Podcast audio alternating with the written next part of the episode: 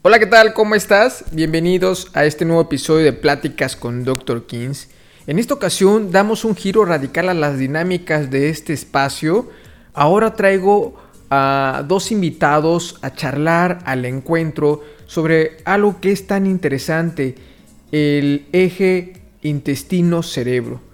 Eh, y para eso traigo a la doctora Paola, mejor conocida como Miss Cromatina. Ella es nutrióloga con maestría en ciencias de la salud, especializada en epidemiología clínica y doctorado en ciencias biomédicas. El doctor José María Remes, él es médico internista con especialidad en gastroenterología y un posgrado en neurogastro. Es una charla tan interesante donde se abordan tantos temas de la microbiota, cómo el cerebro influye en la eh, fisiología del intestino y viceversa, la relación que tiene con las emociones, con algunos trastornos mentales, entre otras cosas. La verdad es una charla tan padre que se abordaron muchos temas y creo que vale la pena escuchar. Aquí te la dejo y agradezco tu preferencia, espero les agrade y bueno, recuerden, caras vemos, historias de vida no sabemos.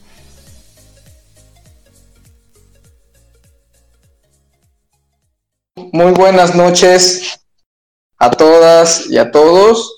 Bienvenidos a, este espacio de pláticas con Dr. Kings. Hoy estoy súper emocionado con un temazo y sobre todo por los grandes invitados. La verdad me siento muy honrado por eh, estas personas que aceptaron eh, hacer un hueco en su agenda y permitirse eh, estar aquí compartiendo con nosotros mucho de sus conocimientos. La verdad son dos personas que admiro muchísimo. Y, este, y los voy a presentar. Yo creo que muchos ya, este, ya conocen a, estos dos grandes este, investigadores, divulgadores, yo también le diría. La verdad que este, tienen una gran trayectoria en todo esto de este tema que vamos a tocar hoy, que es mente, intestino, cerebro. Somos lo que comemos o comemos lo que somos.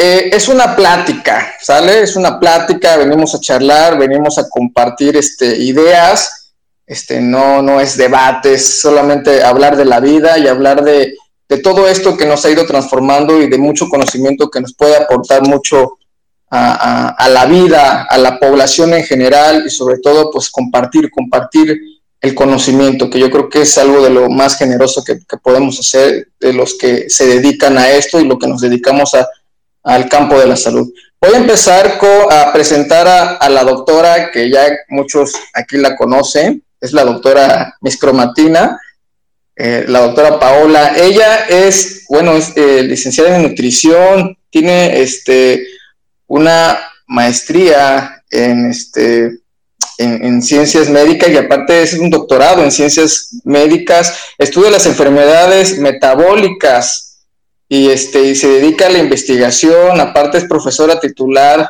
en la UNAM de la Facultad de Medicina, es una experta en todo este tema que vamos a tocar el día de hoy. Este, doctora Paola, gracias, gracias por estar, gracias por permitirse y bienvenida a este espacio. Muchas gracias, doctor Kings. Un gusto volver a platicar contigo y con el doctor José María que ahorita lo presentó. Sí, claro, gracias, gracias, gracias por este, por esta, este, otra vez este, este encuentro de nuevo.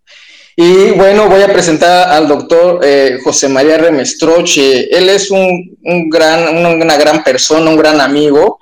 Este, él es médico internista y es gastroenterólogo. Aparte es investigador en ciencias médicas, es director en el Instituto de Investigaciones Médico-Biológicas de la Universidad Veracruzana, acá Jarocho Ley, ¿sí? Y aparte tiene un, posgrado en neurogastro, entonces eh, es una gran persona con un gran conocimiento que nos va a compartir muchísimo de lo que ha estado realizando. Eh, Chema, eh, bienvenido, gracias, gracias por permitirte y bienvenido a este espacio. Gracias, este, doctor Kings. La verdad es que celebro mucho pues, la invitación y la coincidencia a través de, este espacio, eh, que bueno, pues gracias a la maldita, bendita pandemia, como en alguna de tus pláticas dijiste, pues a, mí me permitió conocer gente muy interesante y fascinante en el Twitter, como la doctora Cromatina, que también eh, la verdad es que he disfrutado mucho en, mis años recientes de, estar en esta red social de, coincidir. Y, la verdad es que eh, es un tema, como lo dices tú, fascinante, donde coinciden hoy muchas especialidades, ¿no? Este, médicas. Y, yo creo que vale la pena contar un poco cómo surgió esto. Este, creo que la semana pasada eh, eh, la, Miss Cromatina puso algo sobre la serotonina y yo enseguidita le di un retweet porque me encantó la forma en que lo puso, muy fácil de explicar. Y un día después platicamos, ¿no? Este Kings, y empezamos ahí a debrayar en que, híjole, la importancia de todo esto, y bueno, pues así se dio un poquito, y bueno, celebro este momento, ¿no? No, gracias, gracias. Sí, este, esto, esto que comentas fue muy curioso porque fue, por algo fueron las coincidencias, los encuentros, y, la verdad es que a, ustedes dos son grandes personas muy generosas y que independientemente de que son muy inteligentes, tienen un, gran, una gran aura de, sobre todo de que se prestan para compartir y eso yo creo que es muy importante de lo que más se necesita ahorita en estos tiempos, ¿no? Que estamos viviendo de la pandemia y que bueno, la ciencia ha dado parteaguas a muchas de las cosas que se han estado descubriendo y sobre todo en este tema tan especial que es pues la relación que tiene el cerebro con el aparato digestivo. Y de ahí quiero partir un poquito, o sea, como, como hablando de, de, algunas generalidades, yo sé que aquí hay mucha gente especializada que nos escucha, pero pues eso también para que tenga alcance un poquito a, a, la población en general, ¿no? Porque sabemos que estamos en una era donde hay mucha información, pero también mucha desinformación y se empiezan a distorsionar ciertas cosas y que eh, desafortunadamente, ¿no? También vamos a la par, vamos a la par con esta, con esta era de desinformación y bueno, más que nada hacer esto para para ir con, compartiendo y, pues ir luchando con todo eso de, la ignorancia, ¿no? El ojo no ve lo que la mente no conoce y bueno, pues vamos, vamos a, compartir un poquito. Eh, para empezar, quiero tocar un poquito el tema del aparato digestivo, ¿no?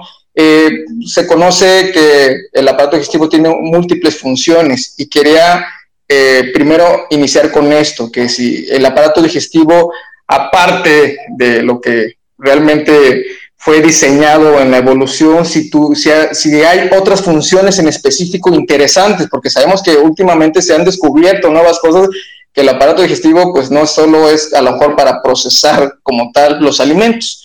Eh, quería saber en, su, en sus conocimientos este, si, qué función tiene en general como todo esto parte del aparato digestivo y qué nuevas aportaciones se han encontrado, ¿no?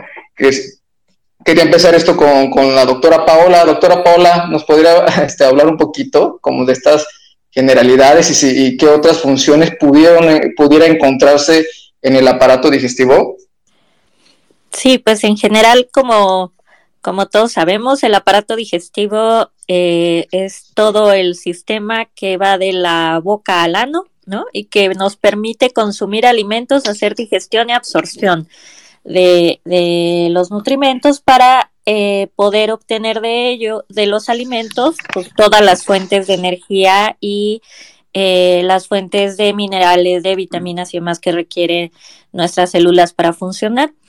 Eh, como que tradicionalmente se veía básicamente al sistema digestivo como tubería, pero poco a poco se fueron identificando, como bien dices, eh, una serie de funciones que le agregaban no solo complejidad, sino también un poco de, magia al sistema digestivo, ¿no? Eh, entre otras cosas, bueno, por supuesto la motilidad, que es una función importante, sus funciones químicas, ¿no? Como ocurre eh, desde la boca ¿no? Eh, secretando algunas amilasas y lipasas linguales. En el, en el estómago, pues la secreción de ácido clorhídrico eh, que permite desnaturalizar las proteínas o comenzar a, partir elementos nutricionales que tienen complejidad molecular, ¿no? Irlos haciendo más, más pequeños. Eh, tenemos también en el intestino, bueno, ya una amplia gama de, funciones químicas que se vinculan con otros órganos que se reconocieron en un inicio, ¿no? Como es la vesícula biliar, el propio hígado, el páncreas, por supuesto, con sus secreciones gástricas. Y poco a poco se fue entendiendo más también algunas funciones hormonales eh, dirigidas por el intestino, como la secreción de algunas eh, moléculas como, como el péptido similar a glucagón 1, GLP1, es una incretina que, que, regula la señalización a su vez de otras hormonas como, como la insulina, ¿no? Y, y luego apareció la microbiota como este conjunto de de microorganismos que residen en el intestino, que son vivos, son microorganismos vivos y que constituyen un nicho ecológico, un pequeño ecosistema dentro de nuestro intestino y que pues tienen muchas funciones de comensalismo con el, con el ser humano, ¿no? Que, que permiten eh, mantener la homeostasis a través del propio metabolismo bacteriano y el intercambio de, sobre todo ácidos grasos de cadena corta con el huésped y así regulando varias funciones metabólicas, pero ahora también sabemos eh, neurológicas. Eh, también, bueno, la caracterización de una amplia red neuronal y de microglía en el intestino. Eh, creo que ha abierto mucho de las bases que de lo que vamos a platicar ahora y pues esto que también se ha identificado como la secreción de neuromoduladores o neurotransmisores como la serotonina a nivel intestinal y que pues conecta directamente con las funciones eh, a nivel neurológico, de comportamiento y pues a nivel psicológico también. Perfecto, gracias por esa gran explicación, ¿no? Y de, todo lo que se ha venido a ir eh, aclarando y descubriendo con todos estos avances de la ciencia. Este, gracias por, esta eh, introducción. Yo creo que está muy, muy, muy, muy padre. Chema, quería, quería preguntarte qué, es esto de, neurogastro, ¿no? Esto, esto que, es parte de tu rama. Si nos pudieras platicar, como que antes no, no habíamos escuchado un poco de eso. Ah, neurogastro, cómo, cómo se empezó a descubrir esta relación del intestino y el cerebro, si nos pudieras platicar un poquito de eso. Sí, yo, yo quisiera este, agregar a la explicación que acaba de dar. Perfecto. Muy detallada y va muy de la mano con la, con la respuesta a tu pregunta es, eh, dentro de estos conceptos que mencionó Miss Cromatina, yo creo que tenemos que ser muy enfáticos y eso es para que lo conozca no nada más el médico, sino los pacientes, es que el tracto digestivo cumple una función sensitiva bien importante.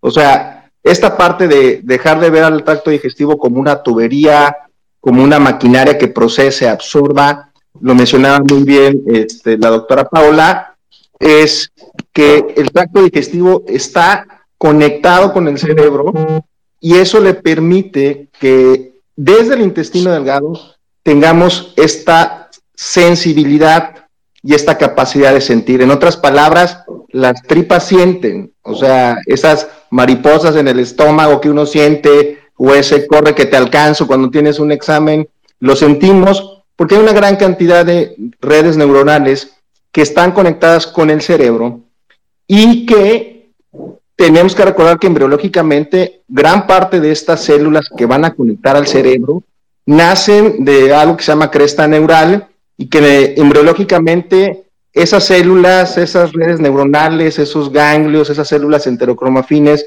desde la concepción y el desarrollo del embrión humano van a estar y van a estar presentes a lo largo de todo el tracto digestivo. Eh, conocemos hoy, y para los que trabajamos en neurogastro, ahora te digo qué es esto, que el intestino es el segundo cerebro. O sea, es un órgano que se mueve, que secreta, pero que también siente.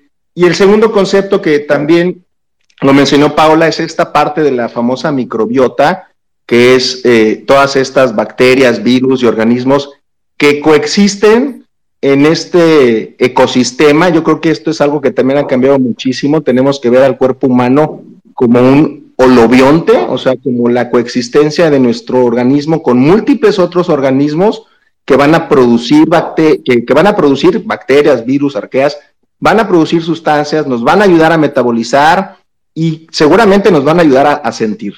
Neurogastro es lo que antes se llamaba eh, motilidad digestiva y, es bien interesante el concepto de esto que pues, a lo mejor los neurólogos van a decir que los gastroenterólogos somos unos eh, eh, neurólogos frustrados o trepadores sociales en, este aspecto, pero esto parte de esa definición tan banal y vulgar que hemos oído toda la vida de la colitis nerviosa, ¿no? Bueno, la colitis nerviosa, que hoy se llama síndrome del intestino irritable propiamente, eh, nace por ahí de los 50, 60, muy curiosamente, con un grupo de psicólogos, psiquiatras y fisiólogos, hay los padres de esto, todavía por ahí hay uno vivo que es el doctor Douglas Drossman, que empieza a identificar que muchas de estas molestias digestivas, eh, dolor abdominal, eh, sin una base orgánica, estaba muy relacionado o estaba altamente presente en pacientes que tenían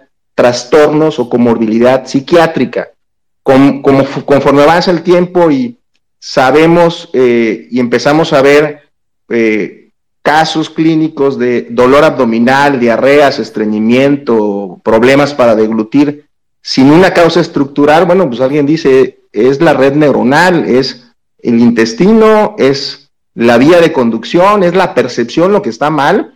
Y bueno, pues va cambiando un poquito de esto de los expertos en motilidad digestiva, fisiología digestiva. Y hoy, bueno, pues es un grupo bien grandote. Eh, básicamente ya hay una federación de neurogastroenterología y motilidad y bueno, pues, un neurogastroenterólogo es un subespecialista de la gastroenterología que se dedica al estudio de trastornos digestivos, muchos de estos funcionales, ¿no? Ok, oye, este, gracias por, por eso que dices de, de ver al, obviamente al intestino, al aparato digestivo como un segundo cerebro, pero sobre todo como un, un órgano sensorial y aparte eh, endocrino, ¿no? Por, eh, esto que, dices de, que siente esto de las mariposas y efectivamente, y eso tiene mucha relación con esta área de la salud mental y de la psiquiatría, porque muchas veces sabemos, ¿sí? Que incluso el primer síntoma que va a manifestar alguien como es esta preocupación o estos malestares, tanto eh, estomacales como, pues sí, este dolor abdominal, etcétera, lo que, lo que antes se conocía como esta colitis nerviosa, que es cierto, eso, eso de, denominar como colitis nerviosa, pues no, es, no es tan correcto ni no es un poquito invalidante porque es como, bueno, y, es lo que mencionan los pacientes, Doc, es que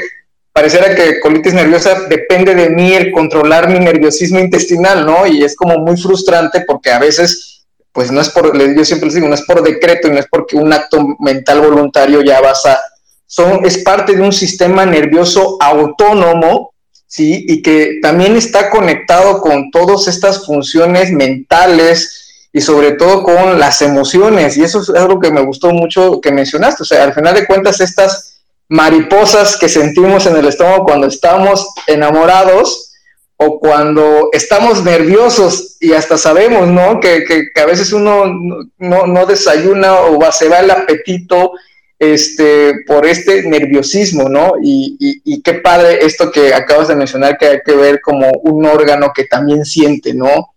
Y siente mucho, sí, siente mucho y este, y a veces puede ser una primera manifestación. Este, Doctora Paula, si usted también quiere hacer como una pregunta, doctor, y viceversa, ¿eh? esto por eso es como, como una, una platiquita, ¿eh? o sea, porque este está, está muy interesante y, pues ambos son expertos en, en, esta, en esta área. y también tiene que ver, yo creo que mucho con, con el tema, esto de eh, el síndrome irritable, con el tema de la obesidad, o sea, porque también es mucho de uno que se puede hablar porque la obesidad también ha dado un parteaguas a este trabajo en conjunto, ¿no? De psiconeuroinmunoendocrino que, que ya se está, está este, eh, informando últimamente. De eso eh, también nos pudieran comentar algo, o sea, también la obesidad que tiene que ver con todo esto, porque creo que tiene, tiene que también este, eh, mucha relación con este eje que tiene el intestino y el cerebro. ¿Nos pueden comentar también la obesidad un poquito de, dentro de sus conocimientos? ¿Qué relación tiene con este eje? Sí, eh, desde el punto de vista eh, de la microbiota, que es lo que yo más eh, conozco en relación a, obesidad y estos problemas gastrointestinales, pero que también tienen que ver con, toda esta modulación que estamos platicando, pues sí hay como mucha evidencia ya, o sea, ha sido muy consistente el hallazgo de que individuos obesos eh, tienen disbiosis, ¿no? Esto es, tienen una microbiota intestinal alterada. Eh, generalmente, bueno, tenemos proporciones eh, de algunas, algunos tipos de bacterias que constituyen el 50% de nuestra microbiota, las bacterias. Tenemos abundancia de, de firmicutes y, bacteroidetes bien relacionados entre ellos, ¿no? Eh, en el caso de la obesidad se desregula esa proporción entre firmicutes y bacteroidetes y se ha visto que eso tiene distintas, eh, distintos efectos, ¿no? Por un lado, y eso ha sido interesante en la investigación reciente, que esta disbiosis en individuos obesos eh, aumenta la eficiencia para extraer energía digamos, de los alimentos que eh, respecto a la de individuos delgados, por lo que terminan obteniendo energía de algunos elementos de la dieta que habitualmente no la, no la eh, aportan de manera significativa, como algunos tipos de carbohidratos complejos o no metabolizables que tradicionalmente se les ha conocido como, como fibra. ¿No? Eh, en sujetos con obesidad también recuerden que se presenta una inflamación sistémica de bajo grado y que esta inflamación sistémica de, bajo grado afecta a los sistemas em, que responden a la inflamación en diferentes blancos orgánicos, ¿no? Incluyendo el cerebro e incluyendo el intestino. Por eso coexisten muchas patologías em, psicológicas, psiquiátricas o bien eh, de alteraciones de la función intestinal en los pacientes con obesidad, ¿no? En particular también la, disbiosis del paciente con obesidad se asocia con un incremento de un producto bacteriano que son los lipopolisacáridos. Estos lipopolisacáridos, digamos que son lo que generan las bacterias haciendo su metabolismo ahí en nuestro intestino y son componentes proinflamatorios. ¿no? Estos componentes proinflamatorios lo que hacen es incrementar la permeabilidad intestinal, que seguramente de esto nos va a hablar eh, más ampliamente el doctor, al, hacer nuestro intestino más permeable, imagínense que ustedes tienen una de estas eh, para colar en la cocina, una coladerita, una, ¿cómo se llama esto? Sí, eso. Colador, un colador. colador, exacto.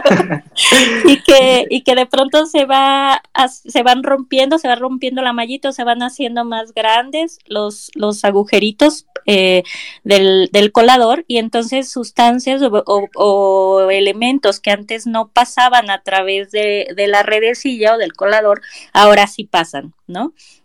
Esto provoca que sea reconocido por el sistema inmunológico y que desencadene respuestas eh, pues que no, no serían como eh, las, las normales, ¿no? Eh, y esto exacerba la inflamación y exacerba todos los procesos de neuromodulación y de todo lo que, bueno, el eje hormonal, por supuesto, y todo lo que está relacionado por ahí. Entonces, sí hay mucha conexión, incluso es tan retroalimentada esa conexión, o sea, es tan de un lado para otro, ¿no? Tanto de, de, intestino a cerebro como de cerebro a intestino y ahí en el camino pues también interactuando con otros sistemas que eh, hay mucha complejidad, ¿no? En querer describir como qué fue primero, como en el paciente que acude a consulta, por ejemplo, de psiquiatría por ansiedad o por depresión o cualquiera de estas condiciones y que además presenta síndrome de intestino irritable y quizás obesidad y demás, es muy difícil saber qué fue primero, ¿no? Claro, claro las, las interrelaciones ahí son tan eh, eh, complejas que de pronto no sabemos cuál es el problema inicial, pero ya tenemos esa constelación de, de alteraciones que hay que ir eh, tratándolas de manera sistémica y eso también nos ha puesto como muchos más retos en, en la vida real, en la práctica clínica con estos pacientes. Así es, ¿no? Y qué interesante todo eso que nos compartes. Chema, ¿quieres agregar algo de esta que, que nos comentó la doctora? No, evidentemente, fíjate eh, hacia dónde estamos yendo. Empezamos a hablar del eje intestino cerebro, ¿no? Ya hablamos un poquito ahí de la interacción y, de por qué el cerebro siente, pero eh, Paola menciona muy, muy, muy bien esta parte de las funciones que tiene esto que es la microbiota, ¿no? Que eh, cumple funciones metabólicas y que además pudieran ser eh, responsables de, en algunos individuos, de un metabolismo que predispone a obesidad y a inflamación de bajo grado y que se comunica con el sistema inmunológico, pero también con el sistema hormonal.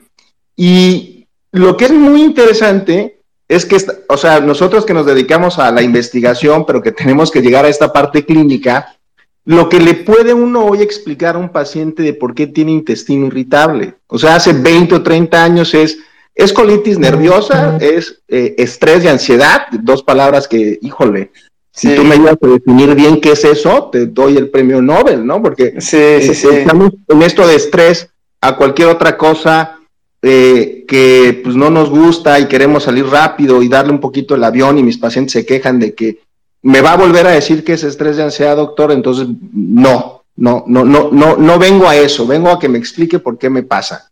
Y ahorita, con lo que hemos platicado, tendríamos que decirle a un paciente que su intestino siente que a lo mejor está reflejando una disbiosis, o sea, cambios en su microbiota intestinal, porque probablemente la dieta o algún agente agresor como un antibiótico mal prescrito en un momento inapropiado, o una experiencia adversa de la infancia o alteraciones hormonales pueden ser responsables de esa vulgar colitis nerviosa que todo el mundo durante 20 años se la pasó dándole medicamentos para quitarle el dolor y los gases. O sea, el reto, eh, esa palabra también la retomo de lo que dijo Miss Cromatina, el reto es sentarse con un paciente y tratar de entender, explicarle y nosotros como clínicos buscar por qué carambas ese dolor abdominal se presenta después de comer, tres veces a la semana, que le incapacita, que tiene que estar el paciente pendiente de lo que come.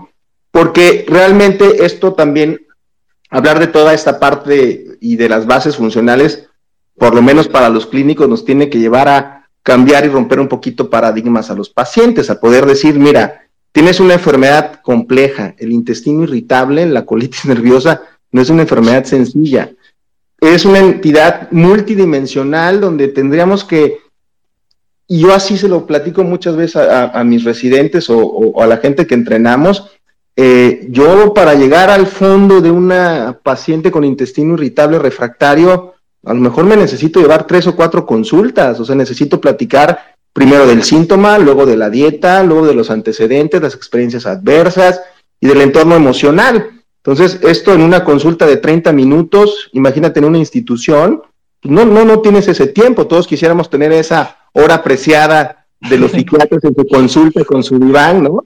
Para decirle a tu, paciente, pues, tu colitis nerviosa es esto. Entonces, eh, lo, interesante de esto es que todos estos mecanismos, todas estas este, descripciones tienen 10 o 15 años y todas las intervenciones que estamos intentando hoy como eh, los neuromoduladores, tratar de modular la, la microbiota, buscar una dieta que restaure esa disbiosis, este, pues es, es, todo un reto. Y por lo menos muchos de los pacientes lo que necesitan escuchar es que no es un síntoma que están inventando en su cabeza, ¿no? Esto es, esto también es bien importante, ¿no?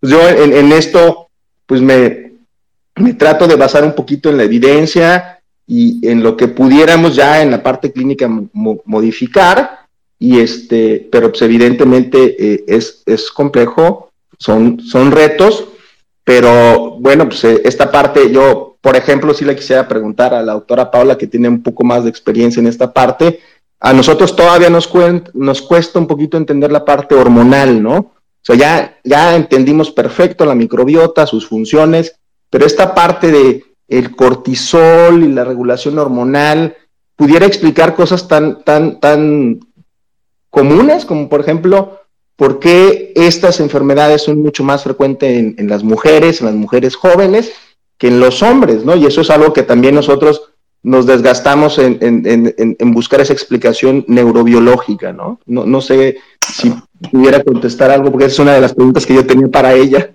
Perfecto, sí, adelante, de eso se trata, ¿eh? estamos, estamos charlando. Se pone bueno eso, porque ya también tengo aquí unas, quiero, tengo algunas ideas, pero sí, doctora Paula, ¿nos puede compartir su, su respuesta? Sí, es, es complejo. Realmente creo que es uno, uno de los temas más integradores que, que tenemos eh, vigentes en la, en la ciencia, en la investigación, en la clínica y, y tiene su, su grado de complejidad, pero eh, hay hay varios ejes hormonales que estarían influyendo en esto que comenta el doctor. El primero sería el de GLP-1 y neuropéptido Y. Estos son producidos por las células em, enteroendocrinas, son células del intestino, pero que tienen capacidad de producir eh, hormonas y estas son inducidas por eh, los ácidos grasos de cadena corta que producen las bacterias, sobre todo por el butirato. Entonces, eh, la presencia de estos productos metabólicos incrementa la secreción de GLP-1 y, y péptido YY y esto puede desencadenar o modular algunos eh, efectos en el sistema nervioso central que tienen que ver eh, con múltiples eh, respuestas, ¿no? Por un lado, la metabólica como tal, que tiene que ver con la utilización de los sustratos obtenidos por la alimentación, con funciones sobre todo de utilización de la glucosa vía insulina y pues todo lo demás que realiza la insulina para fines anabólicos o de construir músculo, etcétera, etcétera. Eh, sin embargo, también eh, son hormonas que se ha visto que tienen eh, importancia en el sistema nervioso central porque regulan la saciedad postprandial, o sea que tanto nos llenamos después de comer. Y eso se va también perdiendo en paciente, en algunos tipos de pacientes que tenemos con esta condición, ¿no? Eh, van excediendo su cantidad de, de consumo de alimentos o de alimentos cada vez más densos en energía o sobre todo en carbohidratos, que finalmente hacen que eh, consuman más, generen más volumen en el tracto gastrointestinal, pase más tiempo este tipo de carbohidratos en el intestino, se fermenten, produzcan gas, y por lo tanto empeore la sintomatología que está relacionada con el intestino irritable, ¿no? Entonces vamos a tener un paciente distendido, con dolor, con mucho gas, etcétera, y con una como exacerbación de la condición.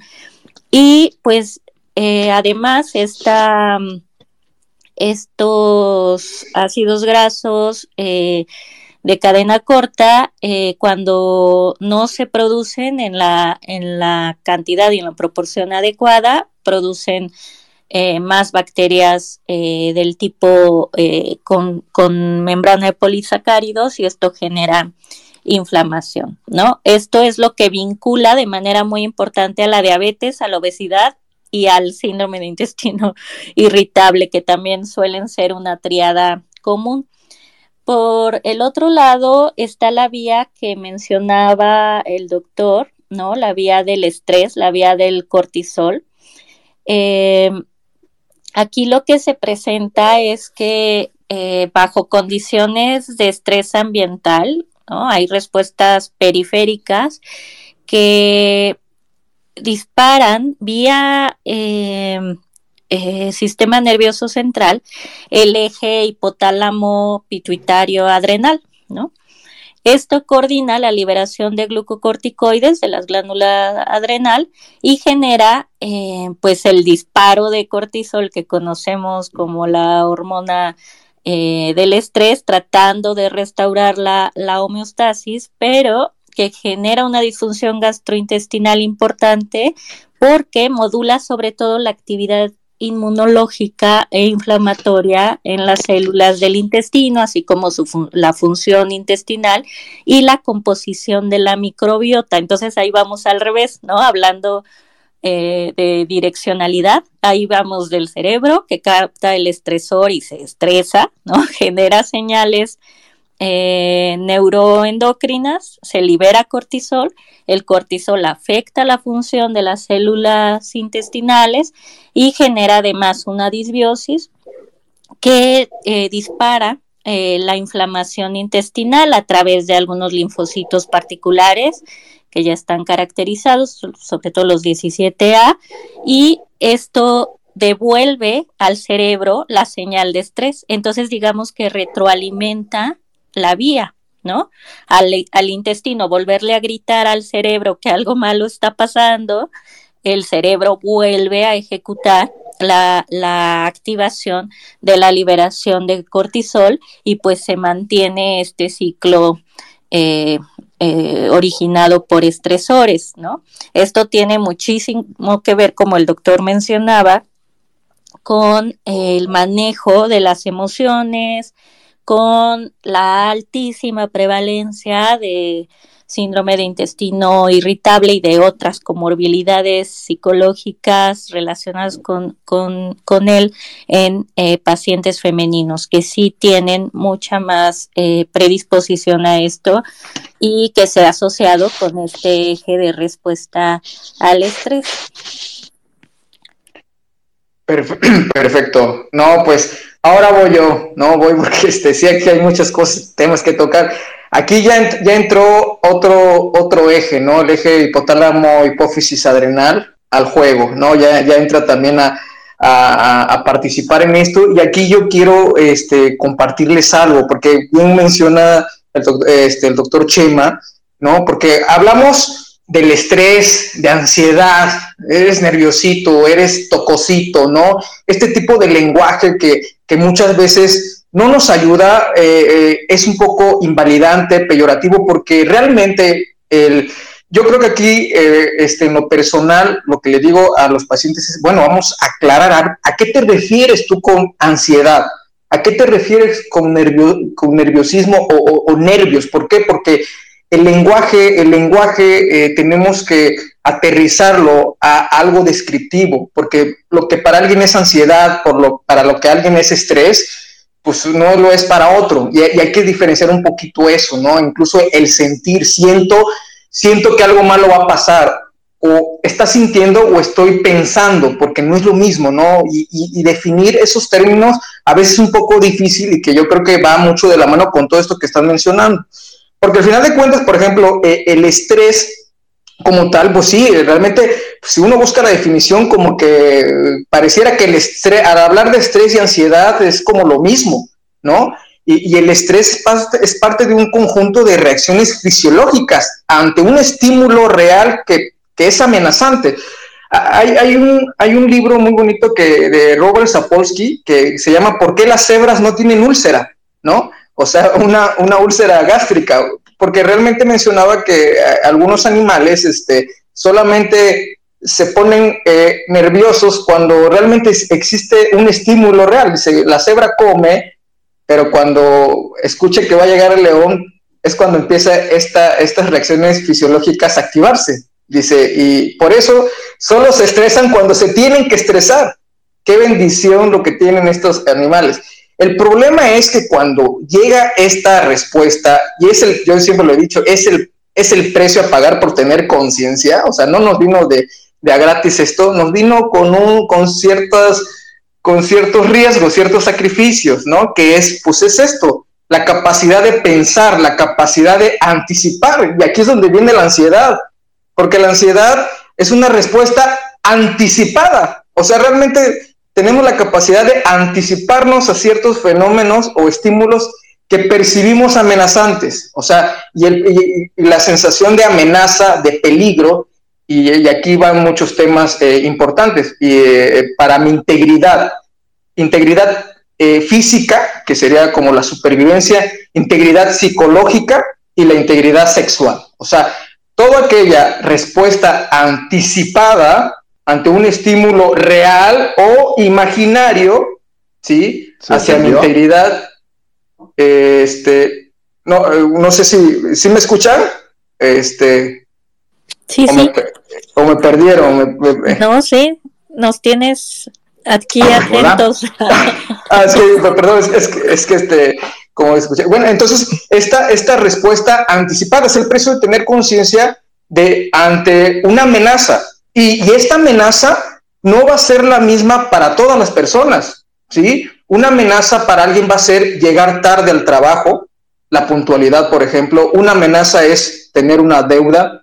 Una amenaza puede ser el no sacar 10 en el examen. Una amenaza puede ser no pasar el ENAR, por ejemplo. O sea, cada uno tiene los temas que son importantes y entonces la ansiedad pues tiene que ver con esta respuesta anticipada y este es el precio de tener conciencia porque poder, lo mencionamos mucho como exceso de futuro y hasta ya llegamos, es que yo pienso en el futuro siempre, ¿no? Y, pero no, creo que eh, ese término abarca muchas cosas más porque pues empiezan estas reacciones fisiológicas y entonces quiero, quiero agregar un, concepto que ha estado también novedoso. Anteriormente se conocían como estos cinco sentidos, la vista, el olfato, el gusto, el tacto, ¿no? Eh, de ahí se, este, se agregó el, equilibrio, pero eh, entraron dos al juego, dos, dos, sentidos más que se han descrito, y uno es la, la, ah, este, la conciencia interoceptiva y propioceptiva. Y esto es súper interesante porque aparte el cerebro eh, tiene que saber eh, como esta conciencia corporal, que se refiere mucho a la conciencia propioceptiva, o sea, ver cómo está la postura, cómo, cómo están los músculos, cómo, cómo, cómo me encuentro en estos momentos. La, la, la conciencia propioceptiva, pero, pero la que viene aquí al juego, que a mí en lo personal me ha me ha interesado mucho esto, es la conciencia interoceptiva, este sensor interno de, este sensor interno de cómo está conectado las emociones, o sea, el cómo me siento, el cómo percibo.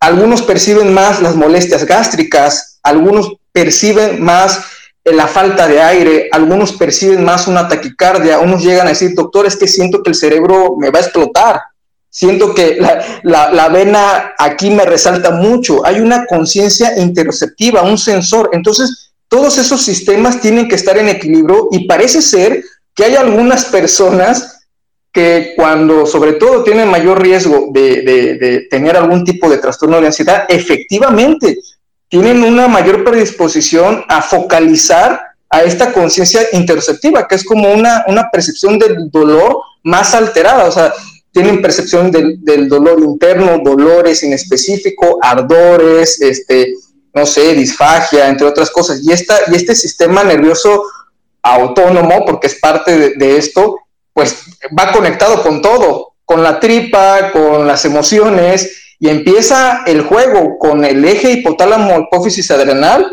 y con el sistema este, nervioso. Y es donde donde aquí a veces es tan hermoso todo esto que estamos platicando, porque un pensamiento puede, pues un pensamiento son neurotransmisores, ¿no? Un beso son neurotransmisores, un abrazo son neurotransmisores, y a veces, pues ahí está, ahí está la respuesta del estímulo del ambiente con el cuerpo. Entonces, este, quería compartir eso, quería compartir eso, porque yo creo que sí es muy importante todo cómo está conectado con, con las emociones, las hormonas y el aparato digestivo. No sé qué este, quieren agregar algo, Chema, doctora Paola. A mí me parece súper interesante contextualizar la complejidad tan solo de ese factor que, que desencadena todo, ¿no? Que se dice muy fácil, como tú decías, el, el, estrés. Un factor estresante del ambiente, pues sí, pero eso es muchísimo, eso es un mundo, ¿no?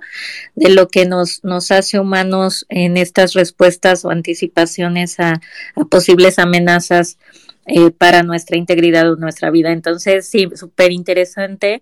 Me parece desde ese punto de vista que a veces no le ponemos eh, la atención y justo es el trabajo, creo, de ustedes principalmente encontrar eso, ¿no? Ese, ese factor eh, estresante, ese eh, factor que está eh, disparando, manteniendo o empeorando todo, toda esta regulación compleja a nivel de, de, cerebro e intestino, ¿no? Y pues nunca va a mejorar el paciente si no se maneja esa, esa condición los síntomas se pueden ir controlando, pero finalmente el, el fondo del, del, de las alteraciones sigue ahí. Así es, Chema, ¿quieres comentar algo? Creo que perdió el, la conexión o algo. Creo que llegó el, el estresor familiar y ya, ya, se nos fue, ya, se, ya se nos fue. Este, no, eh, pues este, ahorita vamos a esperar si se conecta. No, y, y es interesante porque yo creo que este eh, trabajo multidisciplinario muchas veces va de la mano, y era lo que yo comentaba con el, doctor Chema, que eh, tengo el gusto de, estar, bueno, aquí juntos en el puerto, él eh, mutuamente este, compartimos pacientes. Pacientes, entonces, ¿por qué? Porque tiene muchísimo que ver y yo creo que ahorita ya estamos en una nueva transición donde el trabajo en equipo tiene que ser necesario, ¿no? Ya incluso los, los pacientes son más exigentes, incluso con, con, la nutrióloga, ¿no? La, este, los alimentos, todo. Y, esto que comentaba al principio de la microbiota, y bueno, quiero preguntarle esto, doctora. Mencionaba como esto de, la microbiota, ¿se puede saber qué tipo de microbiota tengo, por ejemplo? O sea, ¿en algún momento eh, se puede hacer un examen de eso? Sí se puede. Eh, para fines clínicos está poco utilizado, o sea, está poco disponible, digamos, en los laboratorios que ofrecen atención directa a pacientes, pero eh, sí es posible, ¿no? Con análisis eh, de heces fecales se hace la caracterización de, de la microbiota, pero también con todo el perfil que se asocia con la disbiosis, es posible que el clínico sospeche de que hay esta condición, ¿no? O sea, en ausencia de un estudio molecular que me permita caracterizar las poblaciones bacterianas eh, que predominan en, en, un individuo, eh, tan solo la presencia persistente de la sintomatología, la, la relación o estas consecuencias sistémicas que hemos estado platicando, eh, algunas citocinas proinflamatorias que pudieran determinarse, nos estarían hablando o funcionarían como proxies de, disbiosis, ¿no? En ausencia de la caracterización eh, por laboratorio, pues, pero, pero sí, generalmente eh, ante la presencia de, síntomas y que no, no mejoran o que están manteniéndose en el tiempo o empeorando a pesar de, estar bajo, bajo tratamiento, pues sí se debe sospechar eh, de esta condición y por eso se propone a la, a la dieta las modificaciones nutricionales dirigidas como una potencial intervención que complemente el trabajo que hace el gastroenterólogo, el psiquiatra, el psicólogo y todo el equipo multidisciplinario me encanta eso que acabas de, mencionar porque en otras charlas, o sea, me encanta esto que se complementa, ¿no? El trabajo en equipo. En otras eh, eh, eh charlas he escuchado, por ejemplo, ¿no? Que casi, casi, con la pura microbiota eh, te puedo, este, puedo decir que tienes que bajar de peso, ¿no? O con la pura microbiota casi, casi quieren curarla de... Y que, y que muchas veces, este, este, eso definitivamente pues a veces no, no sucede. Este, y, esto que mencionas de complementar y el trabajo en equipo es muy importante porque efectivamente, pues sí, yo creo que ahora tenemos muchas respuestas a fenómenos que anteriormente se desconocían y que tienen mucha relación. No, a ver, yo me quedé muy, muy intrigado con este concepto de la conciencia interoceptiva y lo que te quería yo preguntar es, eh, ¿en qué momento como, como individuo establecemos esto o en qué momento eh, se vuelve algo que disfunciona? Porque hombre, mencionas algo que es muy interesante. Eh, mucho de esto que, los pacientes se quejan como de un síntoma, no es nada más que la hipersensibilidad. Ese es un concepto que a mí me gusta mucho el explicarle al paciente, hombre, después de comer frijoles y tomarme dos cervezas y palomitas en las noches, todos nos inflamamos, ¿no? Pero, tu problema es que eres hipersensible a eso, ¿no? O que es un atracón de, este, pues no sé, de una michelada con churrumais y cualquier cosa que uno hace cuando ve el fútbol americano, y tienes reflujo. Bueno, pues reflujo el 30, 40% vamos a tener nada más por tener ese tipo de alimentación. La diferencia entre el paciente y un sujeto normal, entre comillas, es que el paciente desarrolla esto que llamamos hipersensibilidad. Y hay otro concepto que todavía es más fascinante, que es el de la hipervigilancia, ¿no? Este es un concepto que me parece que va un poquito de la mano con esto de la conciencia interoceptiva, donde el paciente seguramente tuvo esa experiencia adversa, ese síntoma desagradable que condicionó muchas conductas o condicionó a lo mejor una afección importante en la calidad de vida en un momento, y además de que estar en esa anticipación que le genera ansiedad, este, empieza a tener esta hipervigilancia, ¿no? Y, y hay cualquier cantidad de ejemplos, yo me acuerdo perfecto, alguno de mis residentes mayores ahí cuando era internista, llegaba y me decía, no, esa paciente es funcional y vas a ver, te lo voy a demostrar. Y llegaba a la paciente y le preguntaba, oiga señora, este, ¿qué le duele? No, pues me duele el abdomen y me duele la espalda y tengo migraña. Y de repente le soltaba una pregunta así como que, ay, ¿no le ha dolido el pelo en el último mes? Ah, sí, doctor. Fíjese que sí, me duele el pelo. Y me duelen las uñas y, y les empezaba un poco a medio jugar con esta parte de eh, la paciente está hipersensible, pero además está hipervigilando. Y al final del día eso complica muchísimo el explicarle a un paciente que distensión, sensibilidad, eh, un cólico, pues es parte un poco de este proceso fisiológico que de repente podemos nosotros transgredir y, que pues no va a ser algo eh, que le condicione un deterioro en su salud, pero sí en su calidad de vida, y yo creo que parte de esto tiene que ver con esta conciencia interoceptiva que, tú nos dices.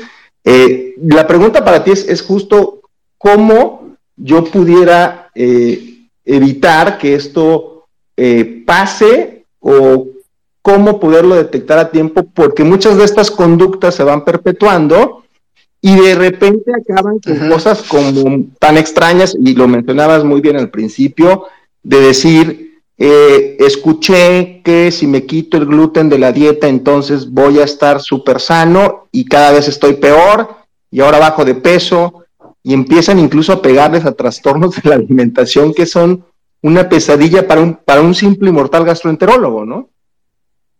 Claro, claro, perfecto. Fíjate que, Chema, ahorita que tocas ese tema y, me da gusto, me da gusto como esta parte del interés que, tienes genuinamente, porque yo, yo sí, yo sí les, y que bueno, a los, los, que están aquí, ya, ya cada vez más están viendo como la importancia de, tener ciertas habilidades o desarrollar habilidades en la relación médico-paciente. Y ahora sí vamos a ver la importancia que tiene la psiquiatría y la psicología en esto, porque porque últimamente ya los pacientes son más exigentes, los pacientes ya revisan en internet, ya casi le hacen más caso al doctor Google. Entonces, esto que mencionas, eh, y yo aquí, yo aquí voy, a, voy a compartir también parte de lo que hacemos nosotros en nuestro trabajo, ¿no? De lo que hacemos nosotros como psiquiatra. Esa, esa pregunta que menciono, ¿no? ¿Qué puedo yo hacer? Porque yo creo que aquí no eres el único. Yo creo que muchas de las consultas, eh, pues en general de la medicina y sobre todo las áreas clínicas, eh, como a veces, pues parte de mi formación como psicoterapeuta, ¿no? Es una vez un maestro que tan sabio que recuerdo mucho nos decía, tienen que ver, tienen que ver primero el paciente cómo los está viendo, dice, dice, porque van, van buscando algo, dice, pueden, pueden buscar un sacerdote, pueden buscar a un científico, dice, este, pueden casi casi buscar a un amigo, ¿no? Como que ver de qué forma te están viendo el paciente, porque hay personas que, que, quieren explicación lógica, ¿no? Como a ver, ¿qué, qué evidencia? Explícame, ¿no? Entonces, y hay otras personas que solo quieren ser escuchadas, ¿no? O sea, obviamente que, tengo dolores. Entramos mucho en este juego, como en este juego de la racionalización, ¿no? Y esto es el, este es el modelo médico. Ah, tienes una depresión porque tienes un desequilibrio bioquímico, porque hay deficiencia de serotonina, entonces te vamos a dar esto. Es un, es un modelo médico pues, se vale, es, es, lógico. Sin embargo, esto, como mencionábamos de la conciencia interoceptiva, hay un mundo subjetivo, hay un mundo subjetivo de la persona, tiene una propia historia de vida, tiene una propia personalidad. Y aquí, aquí yo te voy, a, te voy a dar algunos tips, ¿no? Ya aprovechando esto, es, por ejemplo, esto que mencionas de, este, de, de que siempre va a aparecer un síntoma, ¿no?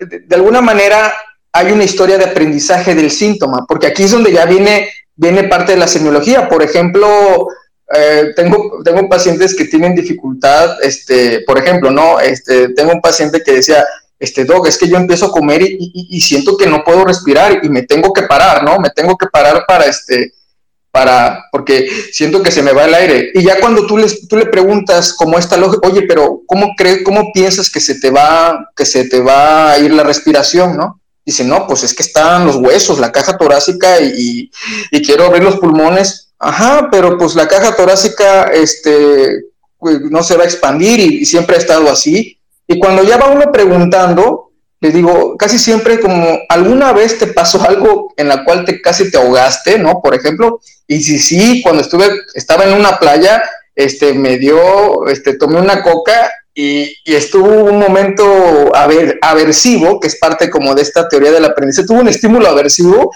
y tiene ya una conducta aprendida. Haz de cuenta que es lo que hablábamos en otros capítulos de la, de la epigenética. Nosotros nacemos con el arma, que es la genética, y nomás esperamos el estímulo ambiental para, para apretar el gatillo. Entonces, aquí ese es el detalle que mucha gente pues tiene vulnerabilidad para algunos tipos de trastornos psiquiátricos y sin querer les toca algún estímulo, alguna ruptura, alguna pérdida, algún divorcio, este, algún, algún trauma, algún abuso, etcétera, y, se, despiertan los genes, ¿no? Y esto que, que, comentas de, por ejemplo, porque entran en este círculo de, de la explicación lógica, y, y te adelanto un poquito, va a haber personalidades que por más que les expliques, siempre van a traer una duda, siempre van a traer como que, no, a, veces, y como estos, estos términos, ¿no? Como, ah, es un paciente psiquiátrico, un paciente ansioso, un paciente funcional, la verdad, sí, sí, nosotros aquí le mencionamos, es, es muy invalidante, ¿no? ¿Por qué? Porque al final de cuentas es como que, y, genera recelo, ¿no? La neta es que, por eso cuando digo, acabo sequísimo del cerebro, es, es neta, porque sí, sí, sí es un trabajo como de, de de mentalización, ¿no? El clínico tiene que saber qué sentimientos te está despertando esta persona, por, porque sí, llegan a ser personas un poco eh, difícil de ser empáticos, y esto es algo que, también quería compartirles, o sea, la empatía no es solo es ponerte en el lugar del otro, realmente requiere un cierto esfuerzo para escuchar, es una, es una escucha activa, una escucha activa sí necesitas estar concentrado porque te puede dar ahí algunas pistas. Entonces, eh, luego entramos en este círculo vicioso de la explicación lógica, ¿no? Pues bueno, hay, una, hay como que, ahora sí como lo que te decía, el científico, ¿no? Eh, está la evidencia, ta, ta, ta, ta, ta, ta, y, y luego no, no, se quedan conformes, ¿no? Y, hay gente que solo va como a que le escuches, ¿no? A veces hay gente que le escuches, entonces va a importar mucho también la, personalidad y cuando, y cuando esto ya se va saliendo un poco de, control, yo creo que ya es cuando dices, ¿sabes qué? Pues yo creo que vamos a interconsultar a un especialista, ¿no? Que, que en este caso sé, sé, lo difícil y me imagino que te ha pasado, porque ya lo que habíamos platicado de cuando les dices, tienes que ir al psiquiatra, ah, tiene que pasar un proceso casi, casi de, de, de aceptación para que acudan. Y, y entonces yo, como yo les digo, o sea, casi todos los pacientes que, deberían de ir al psiquiatra de primera instancia van a ir con el gineco también. es un problema hormonal, de climaterio, de las hormonas. Van a ir con un endocrino, van a ir con un gastro, van a ir, o sea, antes de ir con nosotros ya fueron a visitar a alguien porque quieren encontrar una explicación este, eh, como lógica, ¿no? De que, no, pues es algo mi cuerpo, mi cuerpo está produciendo esto y pues, pues eh, quieren una solución rápida, la cultura de la inmediatez. Y pues cuando llegan con, nosotros, como que, a ver, pues esto no va a ser fácil. la psiquiatría es distinta a las otras ramas de la medicina. ¿Por qué? Porque no, no va a ser un, tratamiento rapidísimo, pero, pero cuando ya yo empiezo, por ejemplo, con estos síntomas, una, te voy a platicar este, un caso, este, Chema. Eh, una, una paciente que había visitado varios gastroenterólogos, ¿no? Y decía que su queja era diarrea, o sea, era diarrea, o sea, y, cuando decía diarrea, y digo, ¿cómo? Dice, sí, dice, pues es que no me encuentran, doctor, y que dije, ah, y, y bueno, ya ahí como que estaba yo investigando mi semiología, ¿no? Y, es, y, un día, fíjate, y eso es, lo curioso, porque uno, el clínico tiene que ser atento. Un día llegó, este, eh, recién bañada, y ya sin querer, este, le pregunto, ah, ¿te acabas de bañar? Sí, doc. Y le dice, y le digo, normalmente te bañas como en las mañanas, porque sí, eh, el clínico debe ser curioso. Y me dicen, pues depende. Y le digo, ¿de qué depende? Dice, pues depende de, si voy al baño o no. Digo, ¿cómo? Pues sí, dice, este, si, si hago del 2, pues me baño. Digo, ajá, o sea, ¿Siempre? Dice, sí. Dice, ¿a poco eso no es normal? ¿No? Le digo, a ver, a ver, ya, ya, ya, ya empecé, ¿no? Le dije, este, te bañan y le digo, ¿y si no estás en tu casa? No, pues por eso casi no salgo. Y le, y le, y le digo, ¿y cuando vas de viaje? Este, o cuando vas a una plaza, ah, eh, voy antes al baño y me baño, ¿no? Entonces, cuando ya pues era un trastorno obsesivo compulsivo, tenía la percepción, tenía la percepción de que le daba asco, o sea, decía, no, le digo, oye, pero pues está el papel higiénico o toallita, dice, ay, no, qué asco, no, dice, no, yo no sé, la gente que, y entonces cada que iba al baño, eh, se bañaba, o sea, se tenía que bañar, pero ella, ella era como la consistencia de las heces, de decir, pues tantito le bajaba la consistencia y ya decía que era como diarrea. Entonces le hacían colonoscopías, este, ta, ta, ta, ta, y no le encontraron nada. Entonces decía, o sea, estaba muy molesta porque decían, Doc, no se me quita la colitis, porque ella asumía que, pues, esta baja consistencia de las heces, pues era la colitis, y por eso, pues, como se tenía que bañar después de hacer el baño, o sea, a cada rato iba al baño. Entonces, pues no, era un trastorno obsesivo compulsivo. Hay trastorno obsesivo compulsivo de tipo somático, donde hay un síntoma físico y empieza esto, el fenómeno obsesivo de la, de la conducta repetitiva y, hacen conductas de seguridad. Este, eh, van al baño, algunos que, por ejemplo, tienen temor a hacerse del baño y van a cada rato, ¿no? Entonces, están, están vigilando, entra, viene esta conducta de hipervigilancia que mencionas. Entonces, es una gama de, padecimientos y, cada persona es diferente. No sé si me desvío un poquito como de tu pregunta, pero son cosas que te comparto, que, este, que, que, es como, hay personas como, como que por más que les expliques va a ser muy difícil. A veces es, como que, eh, este, no, no, distraer un poquito. ¿Por qué? Porque va a estar persistiendo y son personas muy reiterativas, muy, muy necias, muy perseverantes, ¿no? Y ese es otro de los síntomas. Entonces, no sé si el tema este, me desvió un poquito, pero era lo que te quería compartir. No, no, muy, muy bien. A ver, me queda claro porque esa es la parte donde, a ver, eh, como clínicos, a ver, tú dijiste algo que es, que es cierto, esa inmediatez.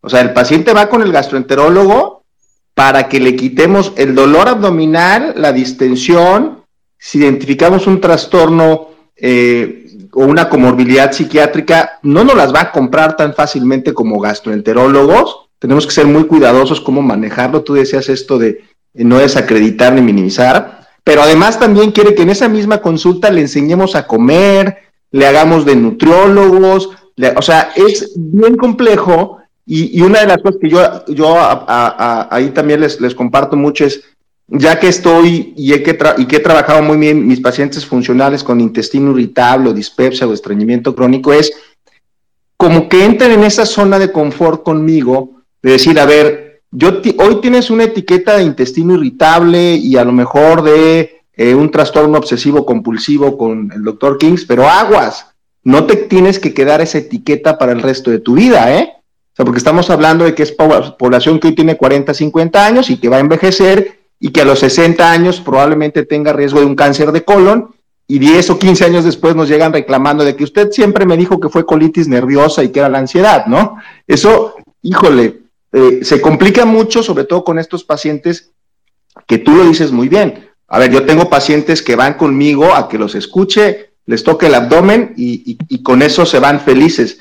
Pero hay pacientes que buscan esta explicación eh, y, esa parte, esa es una de las cosas que ha cambiado mucho en esto que se llama neurogastro eh, y son como consejos que vamos dando también a los médicos jóvenes o la gente que se dedica a esto es, a ver, yo a un paciente no le digo, vas a ir a ver al doctor Kings porque estás mal de la cabeza, no. O sea, yo le digo, a ver, creo que podemos empezar a manejar este concepto que se llama neuromodulación. ¿Por qué? Porque el intestino, el cerebro, la dieta y la microbiota, y estamos en un punto en que las terapias convencionales no nos han ayudado y hay algunos de estos neuromoduladores que te pueden ayudar y que yo como gastroenterólogo en dosis bajas pudiera empezar a avanzar y vamos a ver qué pasa. Y te puedo compartir, eh, creo que te lo dije cuando platicamos hace una semana, o sea, yo sí tengo ya hoy un grupo de pacientes donde me siento muy tranquilo y confortable en manejar a lo mejor una dosis inicial de citalopram o de mirtazapina,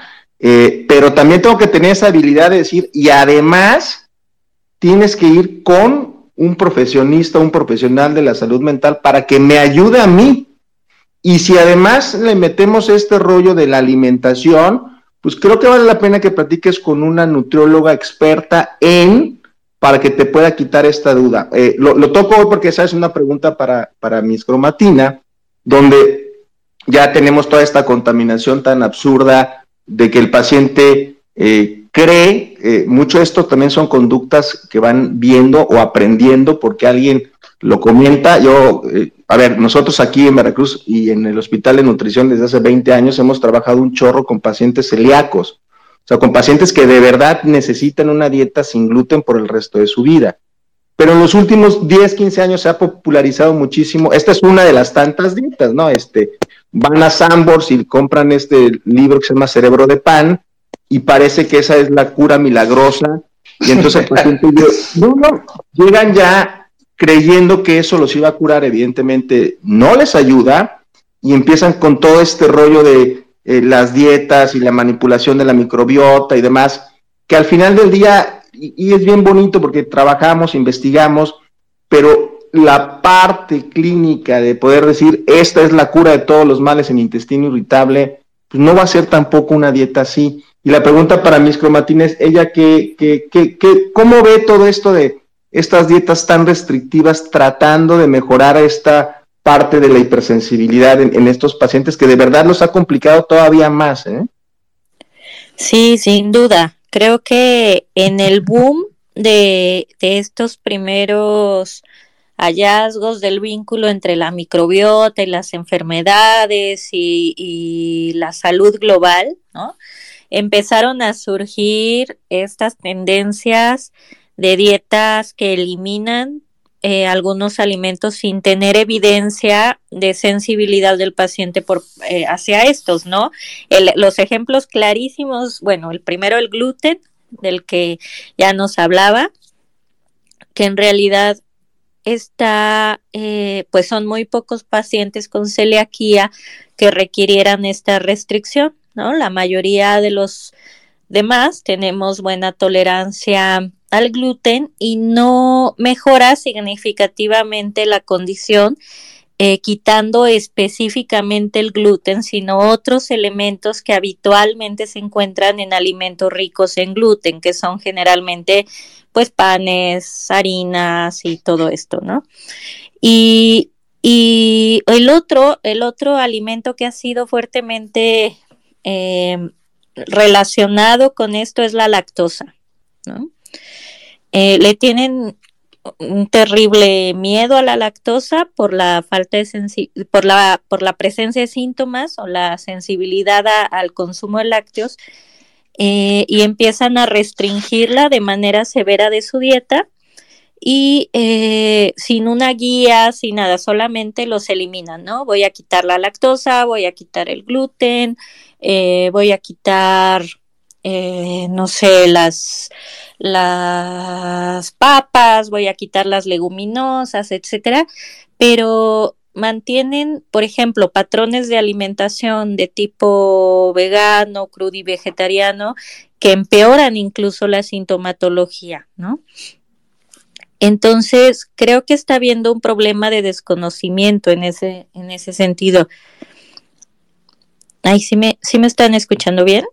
Sí, sí, sí, ah, te escuchamos. Es que vi como trabado el, el las rayitas estas de cuando uno habla y dije, ay, creo que... Sí, no, aquí, aquí estamos atentos, ¿eh? estamos escuchando atentos. Porque quiero, eh, hay de la dieta keto, la famosa dieta keto también que está de, moda ahorita. También, la dieta ah, keto. ¿Qué nos podrías decir de eso, doctora Cromatina?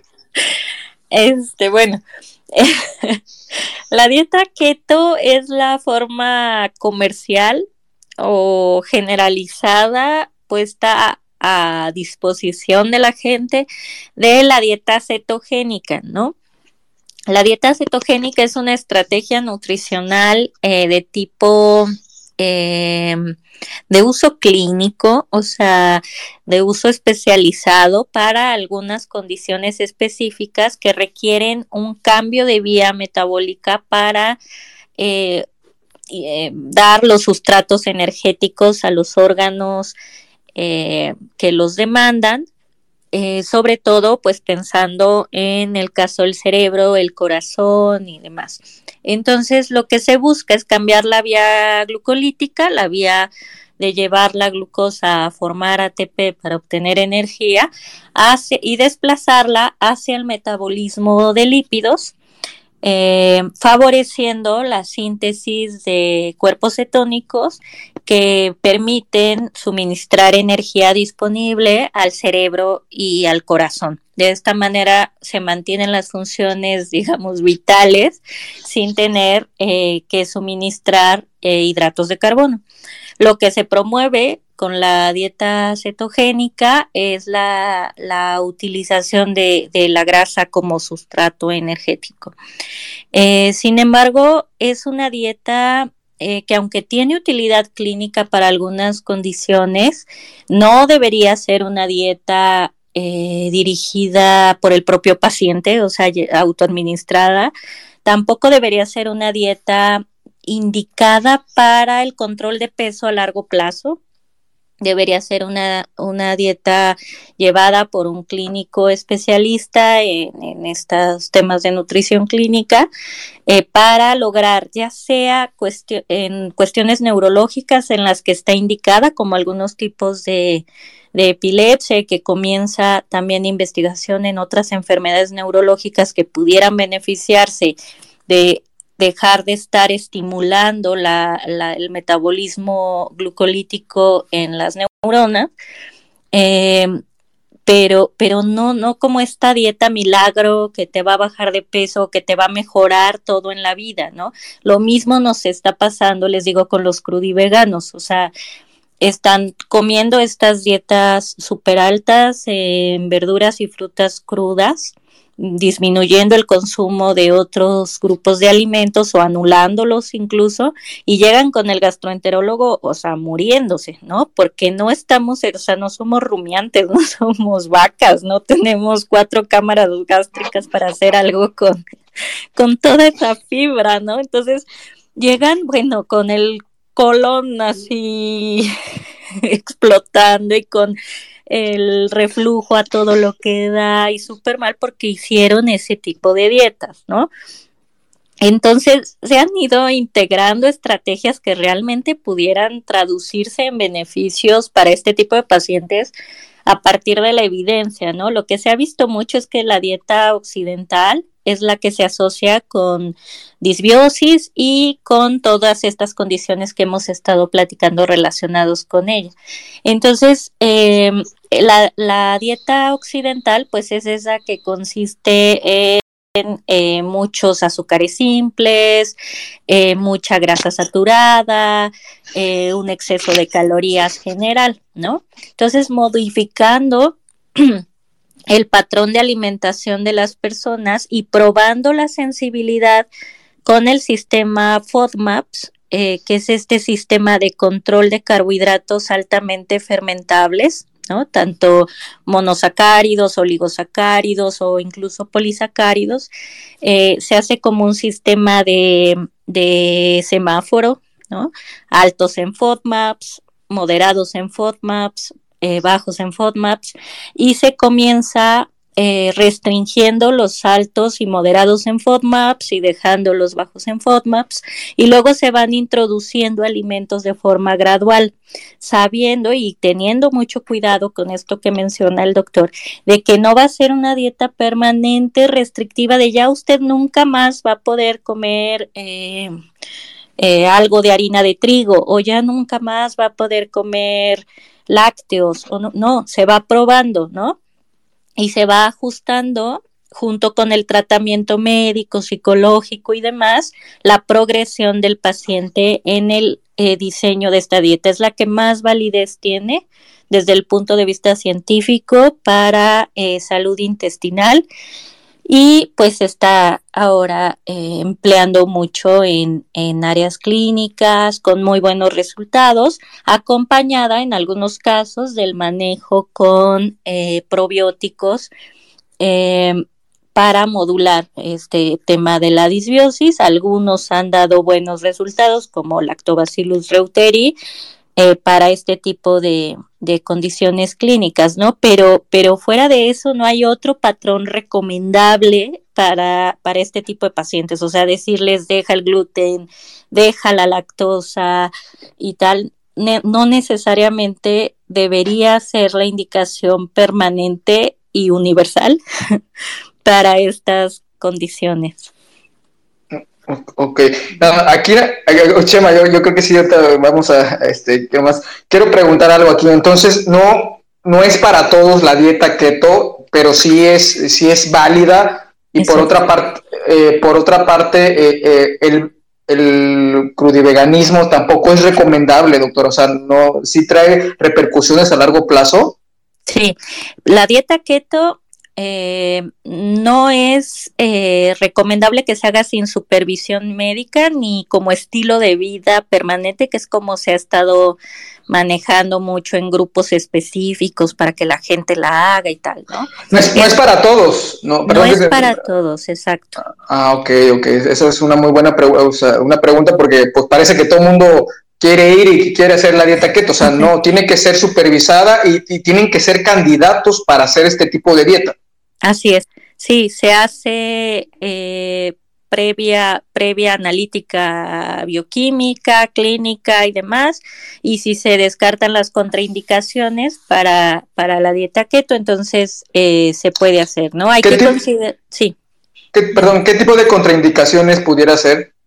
No se indica en pacientes con diabetes tipo 1, eh, tampoco con diabetes tipo 2 con insulinoterapia, Tampoco se indica, obviamente, en embarazo. En niños eh, exclusivamente bajo la supervisión de, de eh, eh, del grupo clínico para el manejo de, epilepsia y, y, bueno, con un estricto control ahí de todo el seguimiento eh, del niño, ¿no? Pero fuera de eso no se indica, o sea, no para fines de pérdida de peso o algún otro que no sea neurológico.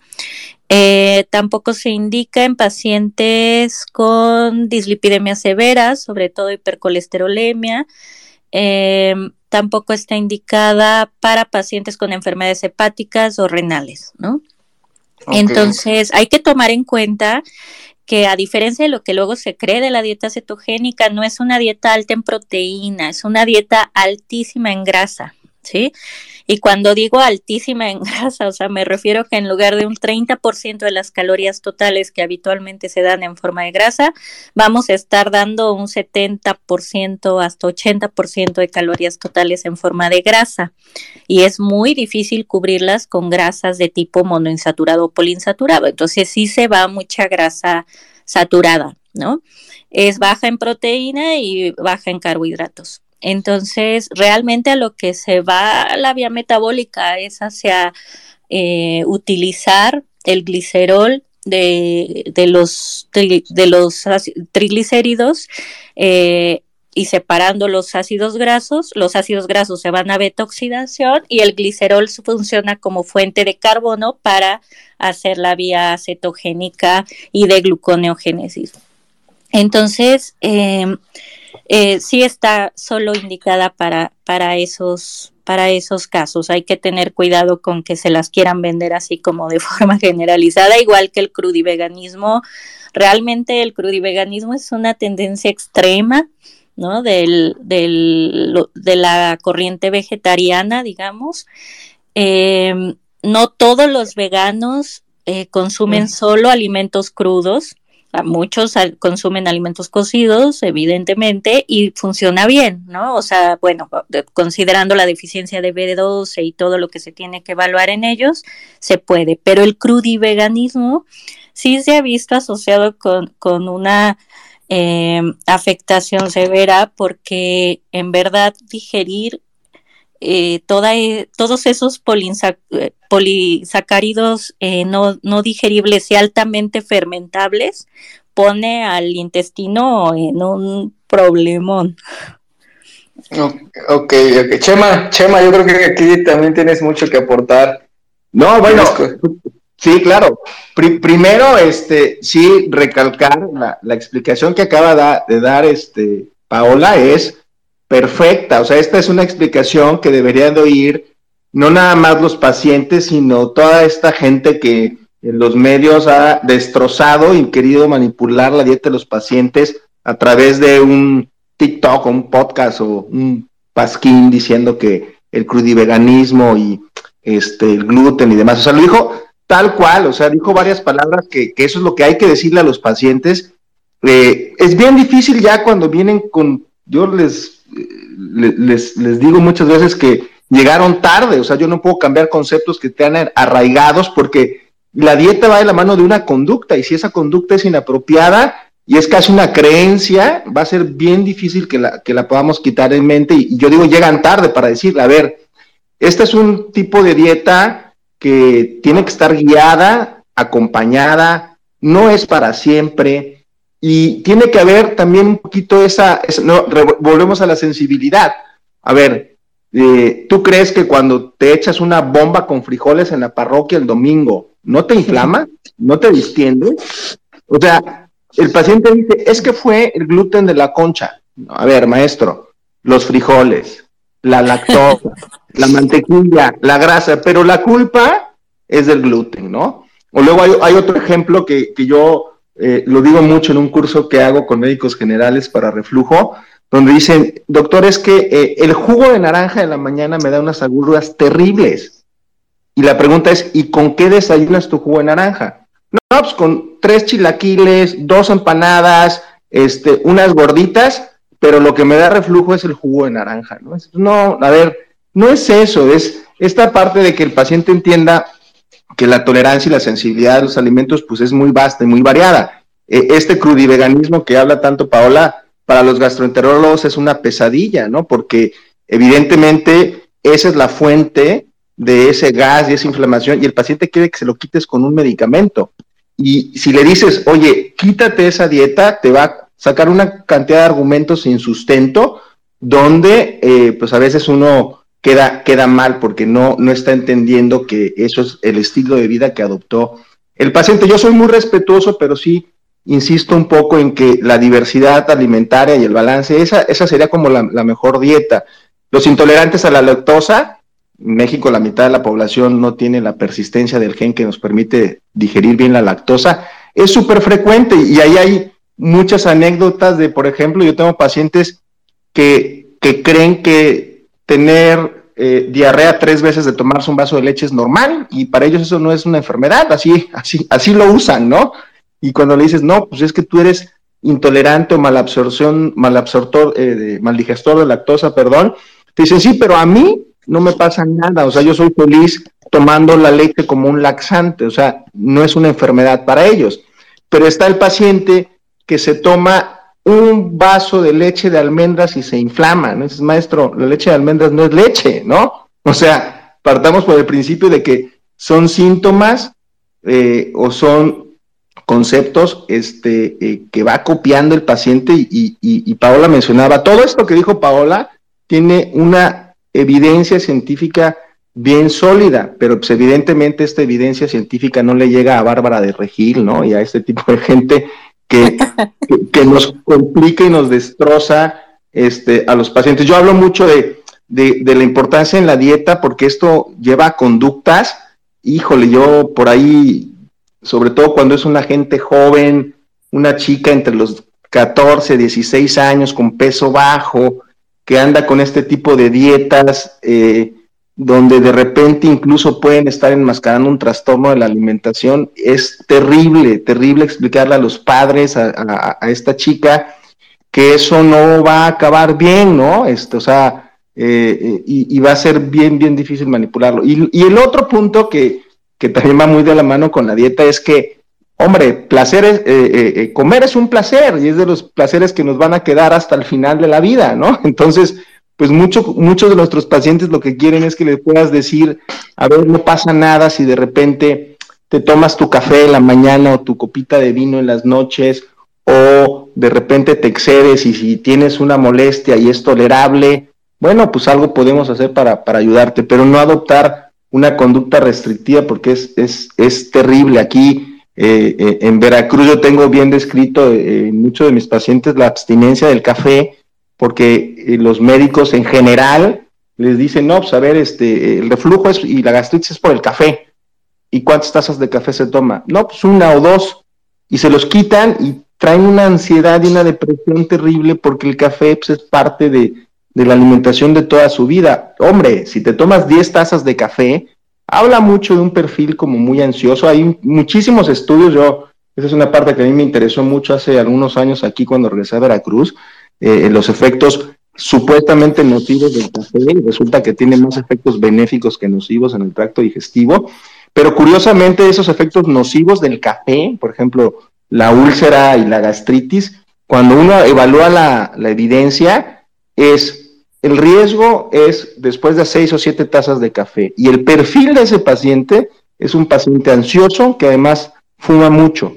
Entonces la pregunta es, ¿es el café lo que te da en la torre? O es esa ansiedad y esas conductas que nomás te van a acabar de dar en la torre a, tu microbiota. Entonces, para, para nosotros, otra vez de vuelta en esta parte de, la microbiota y de la dieta, estos mensajes como, como los que menciona este, Cromatina son súper importantes y, y, es una parte más de esta multidimensionalidad del intestino irritable, ¿no? Donde habrá pacientes que todo es la dieta, habrá pacientes que todo es la comorbilidad psiquiátrica. Hombre, hay un 20-30% de pacientes que todo esto se generó a partir de una infección. Y lo quiero mencionar a propósito del COVID, porque eh, eh, con eh, la pandemia, con lo que hemos visto del COVID, que además afecta tracto digestivo de forma importante en algunos pacientes, muchos de estos fármacos que se prescribieron también de forma absurda y sin evidencia, como ivermectina y en su momento antibióticos a pasto, lo único que está fomentando es una disbiosis y estamos empezando a ver unos pacientes que tienen síndrome de intestino irritable postinfeccioso. O sea, ya estamos hablando de que esa colitis nerviosa hoy se puede abordar de cinco o seis maneras diferentes y eso también es bien importante hacérselo notar a, los pacientes, ¿no? Claro, claro, ¿no? Y, gracias por estos grandes eh, aportaciones, porque yo creo que era lo que veníamos platicando de, de, todo esto que estamos viendo de la era digital y de cómo se está desinformando, ¿no? Cómo hay muchas dietas de moda, cómo, cómo se está este, traslapando ciertas este, dietas, ciertas conductas que al final de cuentas a largo plazo van a traer graves consecuencias, ¿no? A, a todo este tipo de, de, interacciones del intestino y cerebro. Y aquí yo, eh, ahora entra mi parte de de que efectivamente muchas de estas conductas o, personas que se hacen este, eh, partícipes de tipo de, dietas muy restrictivas, porque un trastorno de la conducta alimentaria y sobre todo hablando de anorexia nervosa, es, es uno de los trastornos que tiene esta peculiaridad de que el paciente o la paciente tiene casi, casi nula conciencia de enfermedad. O sea, son, son pacientes que van a ir en contra de su voluntad al médico psiquiatra porque pues para ellos es algo normal lo que están haciendo, ¿no? Y bueno, aquí sí es importante y qué bueno que tocan como estos temas porque a veces está escondido pues en un crudiveganismo, ¿no? Pero ya tienen bajo peso, ya tienen lanugo, el, el, este, ya tienen retraso en su ciclo menstrual y eso ya habla de alteraciones eh, metabólicas y endócrinas, ¿no? Y, es parte de la semiología que se tiene que hacer. Por ejemplo, este, el, peso máximo que ha tenido, el peso mínimo, el peso ideal, que las conductas restrictivas, los ayunos que hace, eh, si cuenta calorías. Aquí, aquí es algo muy importante porque eh, muchas veces, por ejemplo, me ha tocado ver pacientes con anorexia nervosa que, que, este, que el mismo nutriólogo eh, entra en juego, ¿no? Y digo, o sea, como que desconocen como parte de esta área y pues no, les manda las dietas restrictivas, no, o sea, de alguna manera ya está descrito, los pacientes con anorexia nervosa tienen unas alteraciones este, eh, cerebrales en algunas vías del sistema de recompensa, de los ganglios basales, y estamos hablando de un trastorno neuropsiquiátrico per se, o sea, no es algo que, que, solamente es el, principio de placer o, que, o la imagen, no, no. Y se hace toda esta semiología, si, si, este, si ella, que, que ella o él qué piensa de su peso, si ya tiene bajo peso, si tiene conductas de camuflaje, la ropa, en donde se percibe que sube de peso, los brazos, el abdomen, las piernas, cuántas veces se pesa, si, si cuenta calorías, cuántos litros de agua y sobre todo cuántas veces se mira en el espejo, porque eh, eso, la, la báscula es una conducta que hay que quitar. Incluso nosotros, los pacientes con anorexia nervosa, los pesamos, pero no les decimos cuánto pesan. Y vieras cómo cómo la ansiedad está. Y es parte, ¿por qué? Porque aparte tienen como esta adicción al ejercicio, ¿no? Y cuando les dices que no van a hacer, no, es, exacto, y como bien mencionas, muchos de esos pacientes son adolescentes y es muy difícil hacerles entender a los padres que pues que prácticamente tienen que, dice doctor, es que este, corría tanto, le dije, no, tiene un grado de desnutrición, ¿sí? Ya tiene alteraciones metabólicas y endócrinas. Entonces,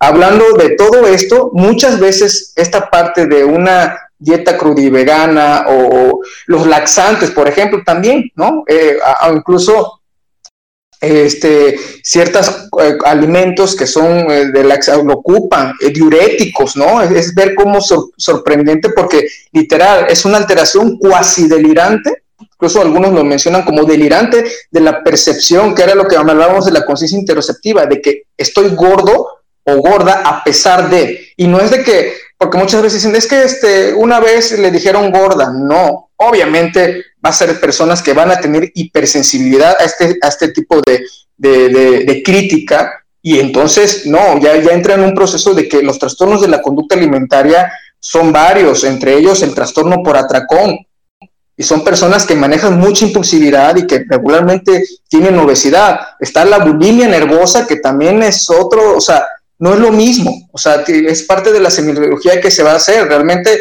una anorexia nervosa, eh, lo del bajo peso y una bulimia nervosa, muchas veces pues, no tienen bajo peso, pero tienen conductas de riesgo, se provocan el vómito y, y viene estas secuelas a largo plazo de, de, de, de una esofagitis, este, etcétera. Entonces, Estamos hablando de que tanto el sistema digestivo, eh, el principio de placer de la comida, pues sí, nos, nos, genera mucha también este, eh, placer, pero también hay trastornos relacionados con eso, trastornos neuropsiquiátricos, y que muchas veces la gente no se da cuenta que con esto que están pues difuminando de ciertas dietas, ciertos productos, ciertos licuados, realmente pues exacerban parte de estos, de estos padecimientos, hablando tanto de trastornos psiquiátricos, trastornos gástricos, eh, entre otros. Entonces, pues bueno, yo creo que pues se han tocado muchos temas, eh, muchos temas en este, en este, en esta primera sesión, ¿no? Como con los expertos. No sé si, si quieran este, agregar algo, Chema, doctora Cromatina. Pues nada, agradecer eh, lo rico de la plática y el intercambio de, conocimientos y de experiencias y demás. Yo creo que lo que nos llevamos es eh, pues esta visión más global, más sistémica, eh, entendiendo que, que somos complejos y que todos estos padecimientos y todas estas interacciones entre nosotros y el medio pues también lo son, ¿no? Entonces de ahí la necesidad de generar estos grupos multidisciplinarios, de intercambiar eh, estrategias, eh, de, intercambiar conocimientos, experiencias, hacer cada vez evaluaciones más completas de los pacientes y poder ofrecerles eh, pues mayor, mejores tratamientos, ¿no? Más efectivos para todas estas características que cada uno como individuo eh, tenemos y que nuestro medio social y cultural y demás también es, es muy, muy particular y que todo se debe adaptar a eso, ¿no? En cuanto a la dieta, siempre preguntan cuál es la mejor dieta para lo que sea, ¿no? Para bajar de peso, para controlar los síntomas gastrointestinales, para lo que sea. Y la respuesta de los metaanálisis y todo lo que se hace en esta área es la mejor dieta es a la que se apega el paciente la que puede llevar durante el tiempo terapéutico y que, y que cumple los objetivos. Esa es la mejor dieta, ¿no?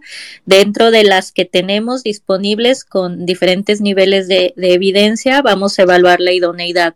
¿no? de cada uno de estos sistemas de alimentación para el paciente que tenemos enfrente. Por eso no se recomienda que se tomen decisiones eh, arbitrarias sobre, sobre eh, restringir alimentos o algún patrón de alimentación específico para un paciente o darle dietas a medias y demás, porque eso genera mucha confusión en los pacientes y los puede estar llevando a patrones de alimentación no favorables para su condición. Entonces, siempre, siempre, digamos, dentro de respetar el campo de cada uno de los profesionistas, también interactuar de manera activa, o sea, que esto del trabajo multidisciplinario sea real, no nada más hacemos muchas consultas, ¿no? Y, haga cita con fulano y sutano, eso no es trabajo multidisciplinario, ¿no? Trabajo multidisciplinario es cuando entre todos eh, generan un diagnóstico, entre todos eh, marcan el tratamiento, las pautas a seguir, entre todos fijan objetivos, etcétera, y hacen un seguimiento conjunto. Entonces, creo que nos estamos acercando a eso y, qué bonito que podamos compartirlo en este espacio. Muchísimas gracias a ambos. Gracias, gracias, este, doctora Paula, pues, este, pues todo lo, lo, enriquecido que fue esta plática que en realidad yo disfruté muchísimo. Chema, ¿Qué nos oye? ¿Qué, No, nada, a ver, esta parte de, la multidisciplinariedad es importante. Yo, lo comentaba contigo hace unos días cuando platicamos este, eh, cara a cara, ¿no? Te decía, a mí me gusta saber cómo va mi paciente, cómo le va mi paciente contigo, con la nutrióloga, con eh, eh, el médico que, que, trabaja. No necesariamente tenemos que estar en una misma institución, ese es un modelo que en México es complicado si no estás en un grupo así multidisciplinario y las instituciones públicas realmente carece de esto, pero el sí tener esta como, como confianza de, decir, oye, te estoy eh, evaluando hoy aquí como gastro, pero te vas a ir a platicar con mi grupo de nutrólogas o con mi grupo de profesionales de la salud mental, porque son los que yo confío en que te pueden ayudar. Yo creo que eso es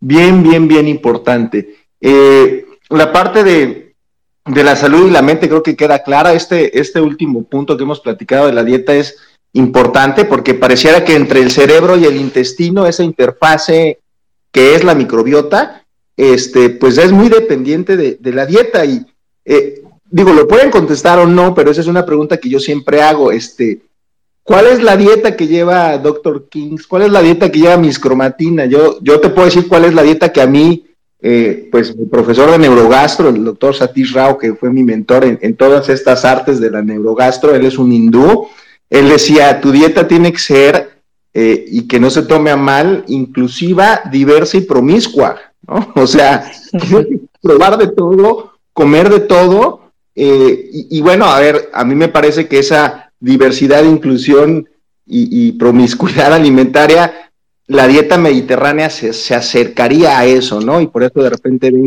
ahí les pongo mi taza de café o mi vino los viernes o los sábados, ¿no? Entonces, este, eso es lo que yo recomiendo como, como, como persona, lo que yo practico y lo que yo quisiera, eh, o lo que yo les recomiendo a mis pacientes, que evidentemente pues, no se va a adaptar a las necesidades de los pacientes. Pero ustedes, ¿qué hacen, eh? Pues a veces es una muy buena, este, me, llevo eso, ¿no? De, de, de, el tipo de dieta. La verdad es que yo, yo sí, yo te voy a compartir eh, algo, este, realmente, con todo esto, yo, yo en lo personal sí, aquí hay una riqueza gastronómica y lo sabes, Chema, ¿no? Aquí en, Veracruz, este, tenemos una riqueza gastronómica y, y, luego me han visto compartiendo fotos, ¿no? Y, y, y es eso, cuando una persona cambia cuando eh, se da cuenta de las consecuencias de no hacerlo, ¿no? Yo creo que cuando te llega esa información, y aquí como nosotros le llamamos el insight, ese autodescubrimiento es como que te cae el chip, y la verdad es que cuando te llega y te toca, o sea, sí, sí, sí haces cambios, ¿no? O sea, lo del plan de la alimentación, es verdad, por ejemplo, yo también soy bien cafetero, ¿sí? También este, me encanta, más si es coatepecano, ya lo, ya lo sabes, ¿no? Soy, soy, soy, café. E, e, el pan, cabrón, o sea, el pinche pan, o sea, es lo que más me ha, me ha costado, eh, que ya he podido, pero el pan está, el pan, de, el pan de Jico, no, no, no, no, yo no, porque crecí con eso, porque yo creo que de alguna manera, como yo también les explico a los pacientes, pues, pues estimulaste tus, tus neuronas de las empanadas, de las picadas, ¿no? Y de alguna manera el renunciar a eso cuesta trabajo, pero como bien me dijo una amiga endocrino, el hecho de, llevar un plan de alimentación o estar a dieta no significa que no vas a comer rico. Y yo creo que aquí es esta creatividad, ¿no? Esta creatividad. Y yo igual comparto, tengo, tengo, tengo mi triada para la salud mental, o sea, así como tú, las palabras de la dieta, yo tengo mi, mi triada que es equilibrio, adaptación y creatividad. O sea que tenemos que equilibrar nuestra vida, igual equilibrar la dieta, adaptarnos, porque pues adaptarnos, sabemos que los médicos hacemos guardia, es difícil que, que, pues lleves tus zanahorias, ¿no? O sea, realmente era algo que no se acostumbraba. Hay que adaptarse, o sea, va a haber momentos en la vida como esta planeación. Yo, por ejemplo, parte de mi trabajo también es pues las personas que tienen mayor planación en las comidas y no estas comidas espontáneas les va mucho mejor para el mantenimiento de su peso, ¿no? Y ser creativos. La verdad es que cuando uno empieza a ser creativo, pues, este, pues combina aquí el, queso Oaxaca. Soy fan del queso, el, queso de hebra, queso quesillo, como le quieran llamar, ¿no? Soy fan de eso, o sea, eh, la verdad que yo no me quejo, pero sí, sí fue difícil el que te vas dando cuenta, ¿no? De esto de del pan, de las picadas, pero pues no quiere decir que en algún momento no lo hagas y equilibrarlo con, yo siempre les digo, si uno duerme bien, duerme bien, come bien, hace ejercicio, ¿sí? tiene buenas relaciones interpersonales, y ya me, he hecho flores la quinta, y, va, y van al psiquiatra, ya tienen ganado ya tienen ganado el terreno de la felicidad o de la paz mental, ¿no? Es, parte de lo que les comento. Entonces, es lo que te comparto. Yo la verdad sí he cambiado mucho de mis hábitos alimenticios, pero, pero es padre porque no es que dejes de comer cosas. Yo me gustaba mucho el, refresco de cola, pero es mi premio, es mi reforzador a veces este, los, los viernes, pero ya una vez que te acostumbras, yo creo que es eso, te adaptas y la verdad es que como dicen, el verte bien, el sentirte bien, yo creo que es una sensación que todos queremos en algún momento y hasta fortalece tu autoestima. Entonces es cosa de los que le comparto. Sí, yo creo que es cantidad, calidad y satisfacción en la dieta. Todo eso tiene que estar eh, previsto y controlado y, y, ahora también sabemos que el tiempo juega un papel importante, así como el, el patrón de dieta mediterránea ha dado tantos beneficios a la salud, como decía el doctor. Sin duda es uno de los más documentados respecto a salud, no solo cardiovascular, sino en otros desenlaces clínicos. Ahora se sabe que no es solo por su composición y sus antioxidantes y todo esto, ¿no? Sino porque también las poblaciones mediterráneas alinean su consumo de alimentos con el ciclo circadiano, ¿no? Entonces consumen eh, los alimentos durante el periodo de luz y durante la oscuridad no consumen alimentos, no hacen comidas abundantes eh, en la noche. Y esto ayuda a regular el metabolismo de triptofano, de serotonina, de melatonina, eh, tienen un mejor ciclo circadiano, mejor calidad de sueño y todo lo que eso conlleva.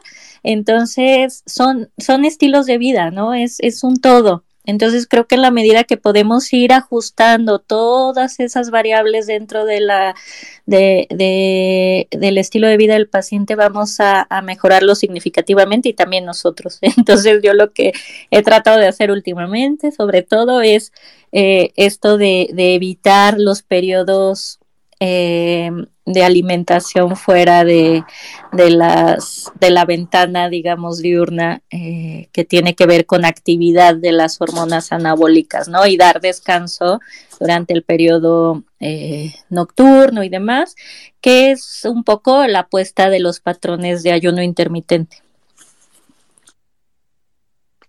Perfecto, pues, pues muchas gracias. La verdad es que eh, hay mucho que, que, que, hablar también, me, quedo con también muchas preguntas al aire, pero en verdad yo creo que estos espacios son necesarios para, para eh, informar, ¿no? para combatir la ignorancia, es una de las principales causas ¿no?